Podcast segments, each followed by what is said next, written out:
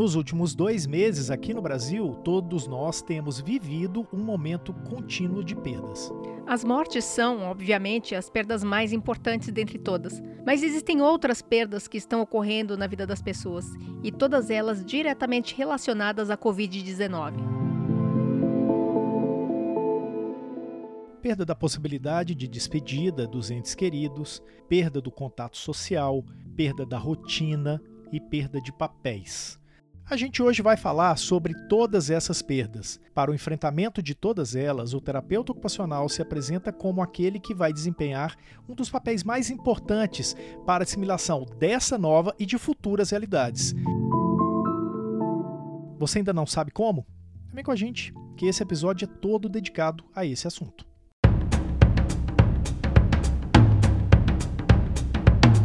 Olá, que bom que você está aqui para a segunda temporada do podcast Fisio em Movimento. Tudo o que rola na fisioterapia e na terapia ocupacional em um só podcast. Estamos no episódio 58 e eu sou Túlio Fonseca, gerente de comunicação aqui do Conselho Regional de Fisioterapia e Terapia Ocupacional de São Paulo, Crefito 3. E eu sou a Mônica Farias, jornalista do Crefito 3. Você já sabe, mas não custa lembrar, a produção de podcasts do Crefito tem profissionais que atuam nos bastidores e que a gente faz questão de falar quem são. O nosso editor é o Rodrigo Cavalheiro, a arte fica a cargo das estagiárias de design Eduine Azevedo e Juliana Mayumi, e a Ana Carolina Soares cuida das ações de relacionamento do podcast.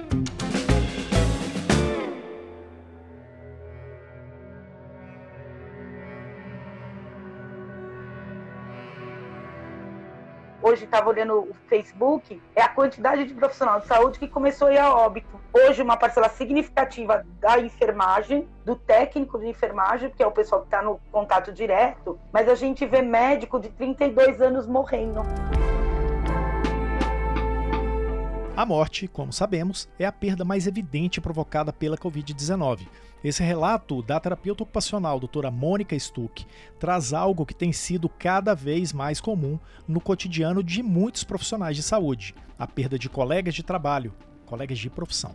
E junto com essa perda, uma outra fica bastante evidente. A perda de confiança, a perda de uma segurança que, no fundo, sempre foi muito frágil. No lugar da segurança, um outro sentimento entrou, fator principal da gente ter medo é porque o Covid trouxe pra gente uma situação que a gente não pensou. A gente sempre tratou, eu sou oriunda, fiquei muitos anos no Emílio Ribas antes de ir pro HC, é, a epidemia fazia parte. Eu enfrentei H1N1, eu enfrentei gripe aviária, eu vi a história do ébola, né? A gente viu outras situações, mas era uma coisa distante do profissional de saúde. A gente tinha um risco de, de contaminação, mas muito sob controle. Hoje, o Covid tirou esse controle da nossa mão. A gente está exposto. E a gente tem medo porque a gente se viu frágil, vulnerável e finito. A terapeuta ocupacional doutora Mônica Stuck Garcia de Queiroz fala com conhecimento de causa. Ela está, em suas próprias palavras, trabalhando no olho do furacão. No Instituto Central do Hospital das Clínicas de São Paulo, que teve seus pacientes redirecionados para outros institutos, para que dessem lugar unicamente à assistência de pacientes da Covid-19.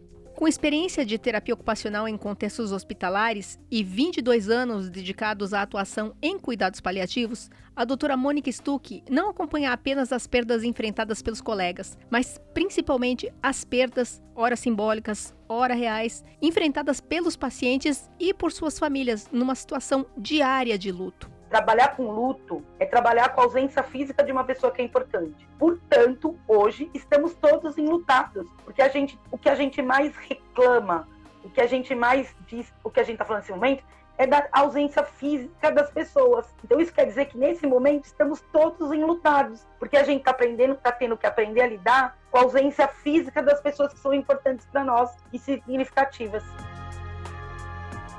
essa ausência física para pacientes da Covid-19 e de seus familiares começa a ser sofrida no momento da internação. É o primeiro momento de luto. Ela começa a partir da internação, quando o paciente rompe toda a relação com o mundo externo. Esse paciente chega no pronto-socorro, entra no, no núcleo covidário, no Instituto Central, e ele, ele, naquele momento ele rompe toda a relação dele com o mundo externo, de todas as formas, né? A família não entra no HC, não se tem visita no HC, né? O paciente passa a não, ele passava a não ter nenhuma possibilidade de contato com o meio externo.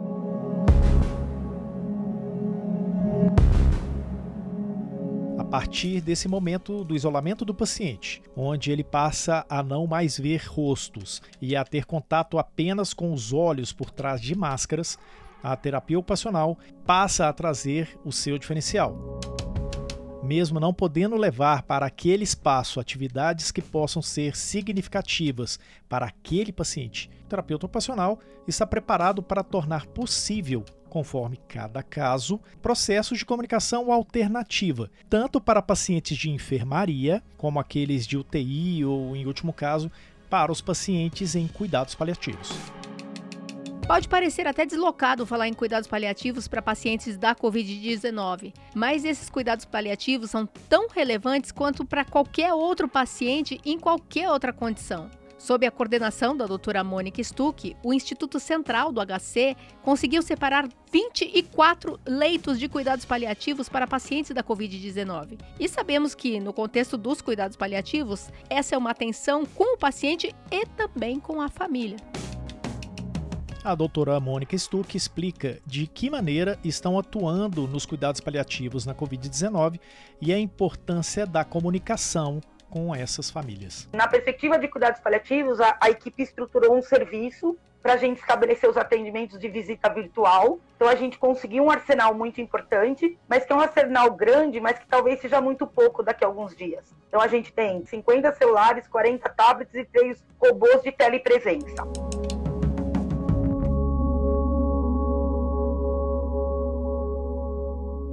O terapeuta ocupacional permite que sejam criados ou recriados os elos dos pacientes com o mundo externo, com a família do paciente e, no caminho inverso, da família com o seu paciente. A terapia ocupacional, ao longo da internação do paciente, acolhe as famílias, realiza consultas de terapia ocupacional e, quando ocorre o óbito, é a terapia ocupacional quem faz o contato e comunica à família. Doutora Mônica Stuck contou que todos os terapeutas ocupacionais do Instituto Central do HC, mesmo aqueles que não fazem parte da equipe de cuidados paliativos, foram chamados para atuar nesse processo, inclusive recebendo um treinamento sobre comunicação de más notícias. Dentro do cenário de tantas perdas, até mesmo o momento de receber a informação da morte de um familiar foi transformado. Não vai existir o abraço, a pessoa não vai poder ver o rosto do profissional, demonstrando compaixão ou qualquer outra expressão ou sentimento. As pessoas não estão quase se permitindo chorar pelos seus familiares, né? É um luto não visto, é um luto não resolvido, né? Você recebe um caixão lacrado e vai para um determinado local num velório de 10 minu de 10 pessoas, quando possível, sem velório, sem nada. A gente é latina, a gente é, é, é sanguíneo, né? A gente gosta do abraço, do contato.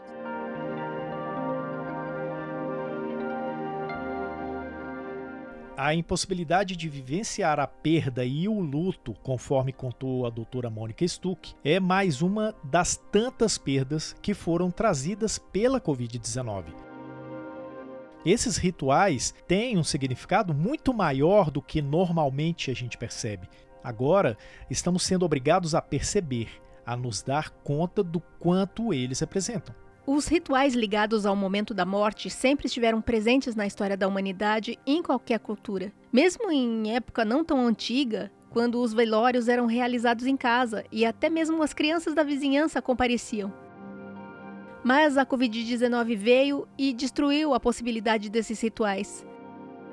E sobre a importância de se ritualizar esse processo morte, luto, Falou com a gente o professor livre docente da Escola de Comunicações e Artes da Universidade de São Paulo, o professor Luiz Alberto Bezerra de Farias.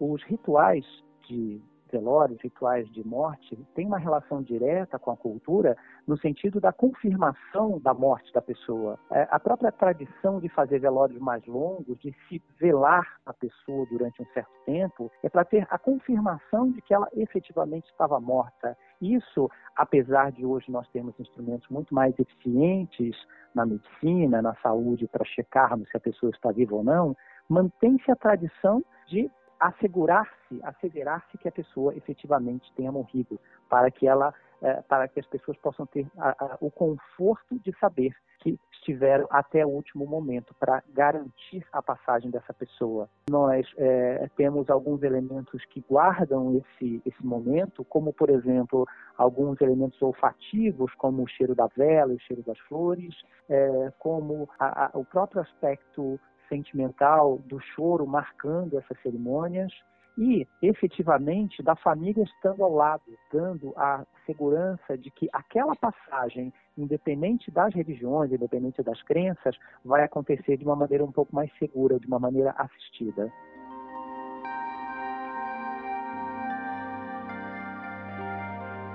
Para aprofundar nosso entendimento sobre como as questões rituais são importantes em nosso cotidiano, nós também convidamos para participar do podcast o professor Paulo Nassar, diretor-presidente da Associação Brasileira de Comunicação Empresarial, livre docente pela Escola de Comunicação e Artes da Universidade de São Paulo. Uma das coisas que os gregos falavam que era o seguinte, eles diziam o seguinte, olha, existem dois rios, e aí é óbvio que são rios mitológicos, né? rios que estão nessa ficção da memória, né? Um deles, é, o, o próprio nome dele era o nome é, se referia à deusa da memória, o rio Menemosine, que é onde as pessoas vão beber a água do Menemosine para lembrar. E o outro rio, o rio Lete, que é o rio onde as pessoas bebem a, a água para esquecer. Não é por acaso que na palavra delete está lá o leite, né? Uhum. Tá? É, então é muito interessante assim como eles trabalhavam a importância dessa memória, porque aí vem uma coisa que tem tudo a ver com esse momento que a gente está vivendo, né? que está trazendo dificuldades para a gente cultuar, para a gente ritualizar é, experiências duras, como a experiência da, da perda e da morte. É, estão presentes na, na experiência profunda da humanidade, nós estamos falando de milênios, né? É, rituais, por exemplo, como os rituais é, do luto, né? É, em que o, o, luto né, é, uma, é, uma, é uma experiência né, é um lugar de memória que as pessoas que presenciam a morte é, de alguém celebram, né? É, experimentam. Então, é uma, uma, uma experiência muito dura, muito difícil, mas que tem esse aspecto de fazer com que a gente é, dê tempo, isso é importante, porque o ritual também, especificamente o, esses rituais de perda, de luto, eles desaceleram a, a velocidade da nossa vida no, no mundo. Então a gente pode ter um tempo para pensar sobre uma determinada pessoa, né?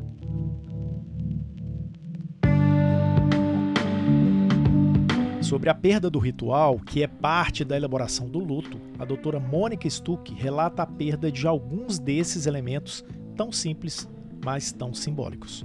Nesse momento, nem flor dentro do caixão se vai. Mas as pessoas estão vendendo almofada de cetim, as pessoas estão vendendo flor, as pessoas estão vendendo véu. Mas o olhar do terapeuta ocupacional está atento às necessidades dessas pessoas. Necessidades que não vão poder ser totalmente preenchidas da forma tradicional, mas precisam ser preenchidas. Como destaca a doutora Mônica, preenchidas mesmo que com outros elementos simbólicos. Talvez a pior notícia que a gente poderia receber na vida da gente em alguns momentos é essa. Então a gente está pensando mesmo nessa questão da acolhida, no sentido de um ambiente que seja acolhedor, na estruturação de, de cadeira, assim, para as pessoas sentarem, as pessoas não, não podem receber essas notícias de pé. Pensando em alguma retaguarda do, do comfort food, no sentido que assim, a gente não tem bolacha, a gente não tem cafeteria, mas a gente pode oferecer água, café, chá, a gente pode ter lenço de papel para essas pessoas poderem enxugar os olhos e assoar o nariz nesse momento, né? Assoar o nariz, ficar no naquela história é perigoso para todo mundo, a gente estar de máscara, essas pessoas só vão ver meu olho. As perdas nesse momento da Covid-19 não estão acontecendo apenas onde a pandemia traz números que assustam, como nas capitais, como estamos vendo aqui em São Paulo, por exemplo. A Covid-19 no Brasil tem várias realidades. Dentro do estado de São Paulo existem diferentes realidades, mas ainda assim existem necessidades. Profissionais que não estão vivendo um dia a dia de mortes de pacientes estão também enfrentando suas próprias perdas e seus próprios lutos. E o terapeuta ocupacional também precisa estar atento a isso. Um exemplo disso é o município de Valinhos, a cerca de 80 quilômetros da capital. Lá existem sim casos de pacientes infectados. Existem sim pacientes em UTI. A diferença é o número de mortes. Foram três desde o início da pandemia. A terapeuta ocupacional doutora Marisol Watanabe participa de um projeto de iniciativa de diversos profissionais da saúde mental do município para atender os servidores municipais que estão mais diretamente envolvidos no enfrentamento da Covid-19. Pessoas que trabalham nas UPAs, nas UBSs, nos cemitérios, na vigilância sanitária, segurança pública, limpeza, os funcionários administrativos. Acreditávamos e acreditamos que eles estão muito mais suscetível, estão com muito mais pressão no trabalho e precisam, obviamente, dessa escuta, desse acolhimento, desse, dessa afetividade em relação ao momento que a gente está vivendo doutora Marisol Watanabe, que é mestre em saúde coletiva, especialista em ergonomia, especialista em saúde do trabalhador, mostra que as perdas dos trabalhadores da saúde daquele município são diferentes das perdas de quem trabalha nas capitais. Mas são questões que o terapeuta ocupacional nos serviços precisa abordar. São angústias relacionadas à quebra da rotina, quebra das atividades de vida diária, questões de funcionalidade, enfim, questões sobre quem são esses seres humanos no mundo. Eles trazem não só as questões das angústias e a dificuldade de lidar com o silêncio da UBS e as coisas que eles precisam fazer e que antes eles talvez não tivessem tempo de fazer e que agora eles têm tempo, mas se angustiam ao fazer por conta dos conflitos que existem entre é, a própria organização do trabalho, ou ainda os processos de trabalho, ou ainda é, quando é que as coisas vão se regularizar. A gente trouxe nessa edição do podcast uma série de situações de perda de diferentes formas. Mas eu aprendi com a terapia ocupacional a não olhar apenas para o que foi perdido. A terapia ocupacional nos ensina a olhar para o potencial, para as possibilidades. E a terapia ocupacional vai ter um papel bastante importante na retomada da vida no momento pós-Covid-19. A doutora Marisol Watanabe vê esse papel com muita clareza. Sobre todos esses aspectos, tanto físicos, cognitivos, emocionais, ergonômicos, que estão ali na, naquela complexidade, naquela ação, junto entre eles para consigo e para os outros. Nós temos essa capacidade, como profissionais, terapeutas ocupacionais, de ajudar é, todos terem esta visão, este reconhecimento, este alento, esse afeto, né, para consigo próprios, o que é extremamente importante, assim como para a população. E esse papel do terapeuta ocupacional na retomada é destacado com muita ênfase pela doutora Mônica Stuck. E o terapeuta ocupacional, ele é expert nisso. A gente é expert em retomada, né? Porque a gente trabalha com vida. E os processos que a gente enfrenta no nosso cotidiano na clínica é exatamente isso. É a gente dizer para essa pessoa, olha, isso aconteceu, esse evento houve, essa intercorrência, essa doença, esse acidente, essa situação. Agora, como que a gente retoma a vida daqui para frente? Então, na verdade, eu acho que a gente vai ressignificar o cotidiano no momento Covid e a gente vai ressignificar o cotidiano no momento pós-Covid na retomada da vida social e produtiva dessas pessoas. E aí volta, é como se aquela tríade mais básica do terapeuta ocupacional, que era atividade de vida diária, né, que a gente estou sendo extremamente leiga lá nos princípios e primórdios, né, aquela coisa do cuidado de si mesmo, do cuidado do ambiente, né, a gente vai ter que pensar na retomada do lazer com medo, com insegurança, a gente vai ter que voltar para o trabalho depois de várias modificações, né, eu, eu, fico pensando assim, quando é que eu vou voltar a trabalhar como eu voltava, como eu trabalhava em fevereiro, né, a partir de março minha vida virou uma cambalhota. Eu desejo aí para todos os terapeutas que estão ouvindo a gente, né, nessa oportunidade que você está dando para a gente, é, da gente pensar nesse papel da gente, de retomada e ressignificação. Esse é o papel do terapeuta ocupacional nesse momento.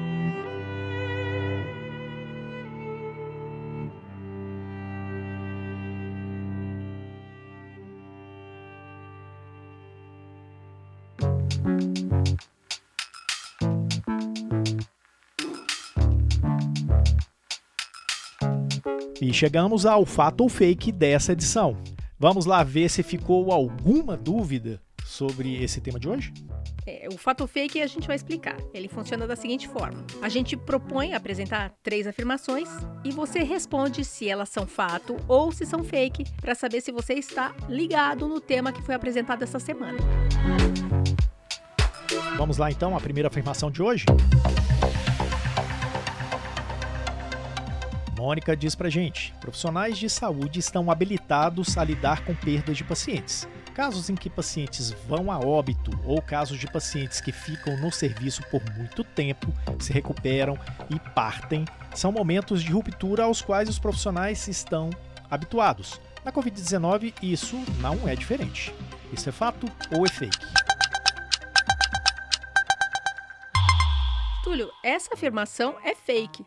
As rupturas e as perdas da Covid-19 estão sendo bem diferentes para os profissionais de saúde que estão muito próximos dessas mortes. Diferente da H1N1, diferente de quando começaram a surgir os casos de HIV, diferente até mesmo do ebola, os profissionais estão encarando a finitude da vida de uma maneira tão próxima como nunca viveram antes colegas de trabalho, familiares, amigos de amigos. Isso somado ao medo da própria contaminação, medo de levar a contaminação para sua casa. Ou seja, por mais experiente com situações de vida e de morte que esse profissional tenha, nada preparou ele para esse cenário da Covid-19. A segunda afirmação é a seguinte.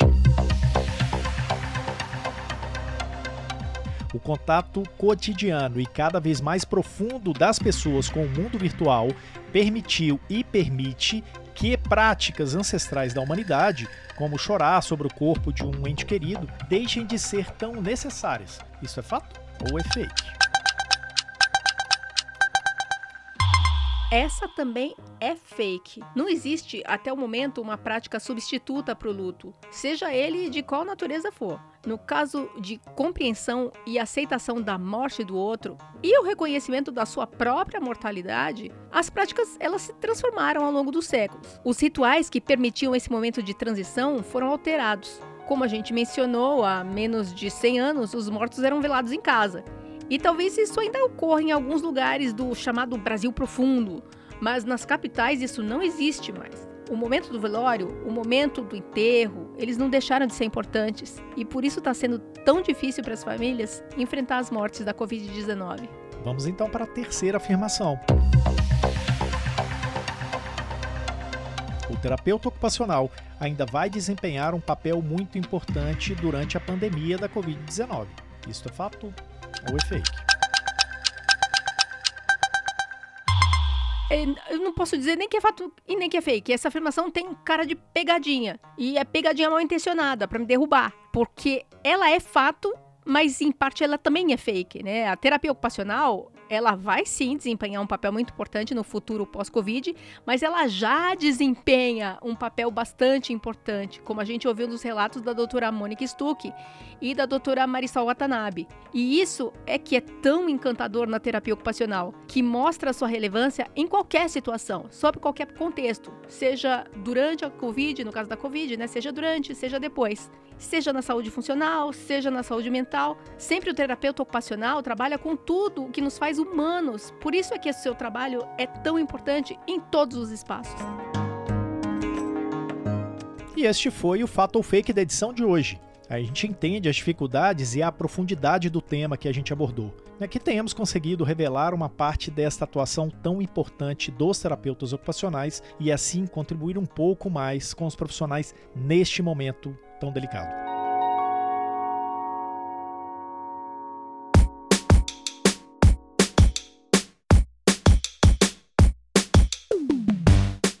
E assim concluímos a edição 58 do podcast Fisioteor em Movimento. Tudo que rola na fisioterapia e na terapia ocupacional em um só podcast. Este episódio teve apresentação minha, Túlio Fonseca, e da Mônica Farias, edição de áudio do Rodrigo Cavaleiro. Gostou do conteúdo? Compartilha. Até a próxima semana.